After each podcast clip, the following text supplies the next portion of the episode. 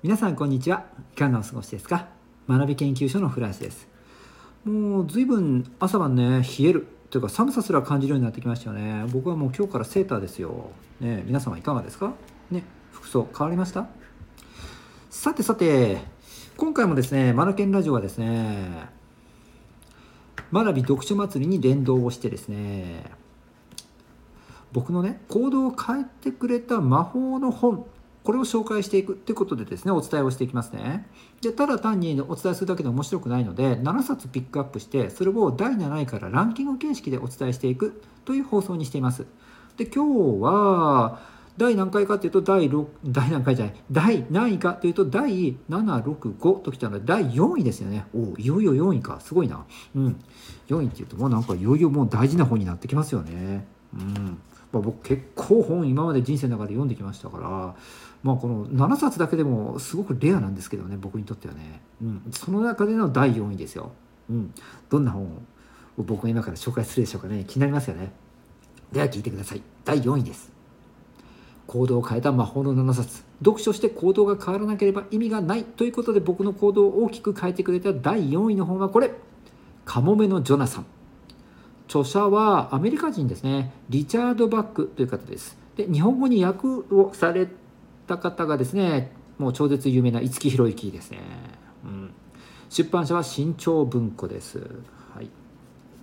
えーと、初版は1974年に出てるんですよね。かなり古い本です。うん、僕ね、この本に出会ったのはね、今でもはっきり覚えてるんですが、高校2年生の時かな、うん。あのー、同じクラスになったあの友達がですね、ちょっとロックなやつがいてですね、うんえー、そんな彼がですね、まあ、僕、カズって呼ばれてたんですが、カズ、アメリカのヒッピーたちの生き方って憧れるよなって言って唐突に言われてですね何言ってんだこいつって思ったんですがでその時に差し出してくれた本がこの本だったんです「カモメのジョナサン」「数も読んでみろよ」ってことで勧められたんですよね。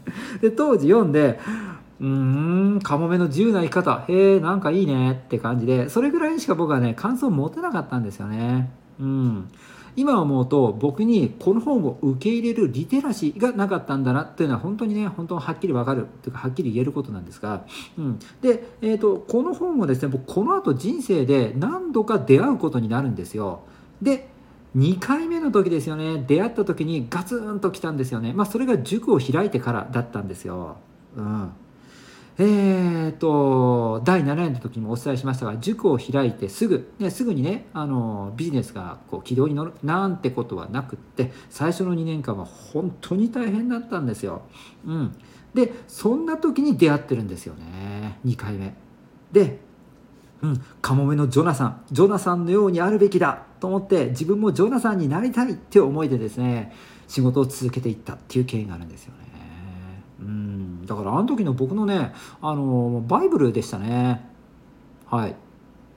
で、えー、っとどんな内容なのかっていうと読んだことのない方のためにちょっと紹介しておきますね。カモメのジョナサン、うん、これねカモメの話なんですよ。でえ、っとこうでカモメとしての伝統的な生き方を重んじる、まあ、まあグループっていうか、まあ、カモメのね集団があったんですよね。ジョナサンはその中の一羽だったんですがうんとねなんかねそんなね毎年とか毎日お、うん、と決まりきったことをやるカモメの生き方ここにね面白くないなつまんないなということをね感じていて自分はもっと飛ぶっていうことを極めたいなって考えてたんですよね。うん、せっかく翼っていうものがあって自由に空っていうものを飛べるわけだからこの飛ぶっていうことをもっと極めたいなとか例えば海面すれすれに、えーとどこまで飛ぶことができるのかとかだけスピードを上げて飛ぶことができるのかと。どの高さまで飛ぶことができるのかこう限界にチャレンジしたいなっていうね。こんなことを考えてたんですよね。でそんな練習ばかりしてたんですよ。練習とかそれから試すっていうことをね。でそんなことばっか、えーと、カモメの、えーと、集団的な規範をあの破ってまでもそんなことをやっていたらですねと親からね呼ばれるんですよ。ねジョナサンもっと真面目に生きなさいと。カモメはカモメらしく生きるんだぞなんて言われるんですよね。でもジョナサンは僕だって自分の好きなことやりたいんだもんっていうことで飛ぶことをねあの極めるようなことをやりやり続けるんですよね。でそうこうしているうちにその集団のなんだろう村長さんみたいな人から長からですね声かけられて「お前は波紋だ!」って言ってあの言い渡されちゃうんですよね。で、えー、そのカモメの集団からうんもう追放されちゃうんですよね。ああって感じで一瞬落ち込むんですがでも自由を手にしたぞっていうことでですね意気揚々としてですねあの飛び方のレッスンに励むんですよねジョナサンはね。そうこうしてるうちにですね起きるんですよ。事件が。っていうか出会いが。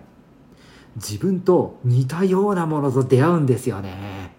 そしてそうこうしてるうちに自分よりもうまく飛べるカモメに出会うんですよね。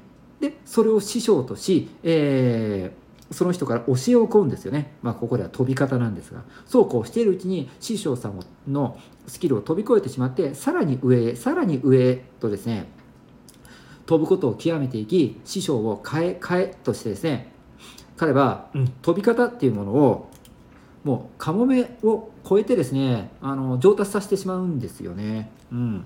で分かりやすいところでいくとスピード感がここではね。本の中では記されていくんですが時速120キロで飛べるようになった。190キロ220キロ260ついには300キロを超えてとかって言って。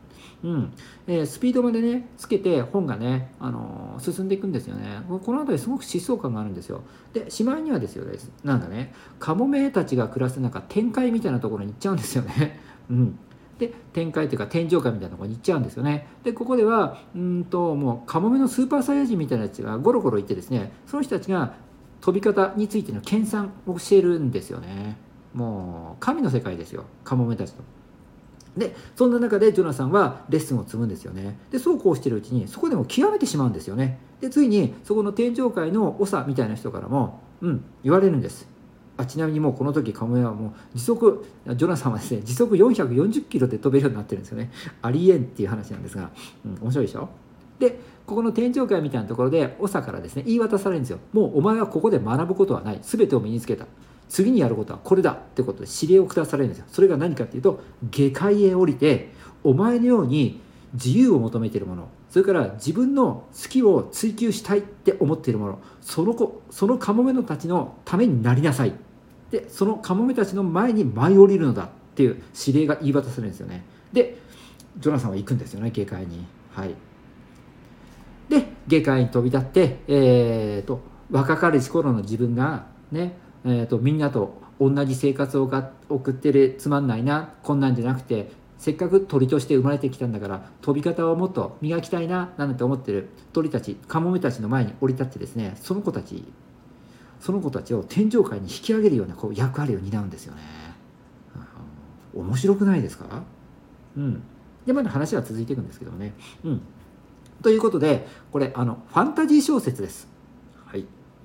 なんかね、カモメとか、カモメのね、リアリティな集団生活とかも出てきたりするので、なんかこう、現実と混同するような場面も出てくるんですが、うん、あの見失っちゃいけないんですよ。これはね、立派なファンタジー小説。だって時速440キロでカモメが飛ぶなんてありえないですよね。うん、なので、えーと、このことからもですねこれはあくまでも例え偶話であるっていうことですよね。で何の偶話かっていうことが大事なんですが、うんえーと、ただ生きていくだけではなくてやっぱり自分の自由を求めてとか自分のね個性これをですねもう磨いていきたいこんな生き方を求めるっていうね、えー、これを奨励するような本なんですよね。うん、自由と個性の大切さかな。うん、でもこれってあのポジティブにも捉えられるしネガティブにも捉えられるので注意が必要かなと思うんですよね。例えばポジティブであるならば、まあ、自分がね、えーと、ビジネスを起こしてそして世のため人のためになっていきたいんだ。それからね、えーと、自分はお医者さんになって、えー、それから新薬を開発して苦しんでいる人たちに亡くなって亡くな亡くなってった人たちのためになりたいんだとかさいろいろ考えるわけじゃないですか、うん、こういった人たちにはすごくポジティブに作用する本だと思います。だからそういった、えーと、境地に至るまでにはやっぱりいっぱい勉強してたくさんの人の悩みを聞いてっていうやっぱこう苦しいところを通らなくてはならないんですよねでそれを超えていった先に同志と出会えたりしてそしてその同志と出会ってる中でそれをさらに上のステージとと引き上げてくれる、うん、メンターみたいなものに出会えていったりしてですね、えーと、このようにして自分は多くの人たちのためにならせていただくんだっていうロードマップが描けるんですよね。うん、でこれ逆の場合はどういうことかっていうとやっぱり薬物乱用とかなんか中毒中毒症状とかでしょうね。今だったらスマホ中毒とかうん。になるんでしょうね。ゲーム依存とかね。うん、やりすぎていくとやっぱり同士とは出会うと思うんですがやっぱり、うん、なんだろうなこう体を壊したりとか目を痛めたりとか脳を、ね、あのおかしくさせてしまったりとかっていうことになりかねないですよね。うん。なのでここで語られているある意味の成長ストーリーというのは良くも悪くも捉えられるっていうことですね。だから人によってこれ捉え方はですねあの両極に分かれるんじゃないかなと思います。ちょっと注意が必要な本かなと。そうだからどんな人に読んだらいいかっていうと僕がねあの刺激を受けた、うん、ここからビジネスを起こしていきたいんだとか育てていきたいんだっていうスタートして間もない時期ですね。何かを始めて間もない時期。こんな時に読むとすごくいいんじゃないかなと思うんですよ。うん。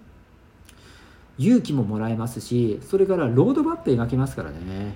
そりゃそんな簡単にうまくいかないでしょう。やっぱりいろいろいろいろ自分がね、うん、よしと思ってることをきちんと、えー、研鑽していく、うん、そうこうしているうちにきっと誰か、うん、同士と出会うだろう。でその出会ったらねお互いと情報交換し合いながら勉強し合いながら切磋琢磨していくと。そうこうしていくうちにきっとメンターに出会えるだろうみたいな感じで、ね、ロードマップ描けるんですよね。うんはい。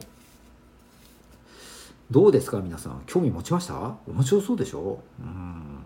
ね今メンターメンターって言葉使いましたがメンターって自分に人生のなんかこう指針みたいのを示してくれる人ですよね。だからえーとまあ、ダメ出しもしてくれるしこうなんだろうな精進っていう言葉あるじゃないですか。自分が人間磨きをしていくにあたって前へ進んでいく。そのために言葉を発してくれる人。こういうのメンターって呼ぶんですがメンターの話でもあるんですよね。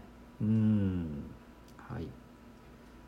あもうこんな時間になっちゃった。あとはねもうちょっと面白いところで言うとうんとマヤ歴って皆さん分かります？マヤ歴。マヤ歴の中にこう人のうんバイオリズムみたいなものがあるんですよ。で人のバイオリズムどのバイオリズムに今あなたがいるのかみたいなのを読み取ったりして今の状態なんかをこう分析していくものがあったりするんですがそのバイオリズムとこの「カモメのジョナサン」で描かれている成長ストーリーっていうのがね見事に合致するんですよね。うん、だからえっ、ー、といろんな人の生き方として、えー、当てはめて読むこともできるのでそうねうんはい。誰にでも当てはまるかな。でもさっきも言ったように、うん、立場によっては悪く捉えられてしまう可能性もなきにしもあらずなので、うん、何か大きなことを始めようとか、うん、チャレンジしようっていう人たちが、えー、とスタートして間もない時に読むとすごく支えになる一冊じゃないかなと思います。僕はね支えてもらいました。はい。カモメのジョナさんです。はい。ぜひ興味持った方はね、手に取ってみてください。はい。今日も最後までお聴きいただき本当にありがとうございました。 Read more, learn more, change the globe。素敵な一冊を。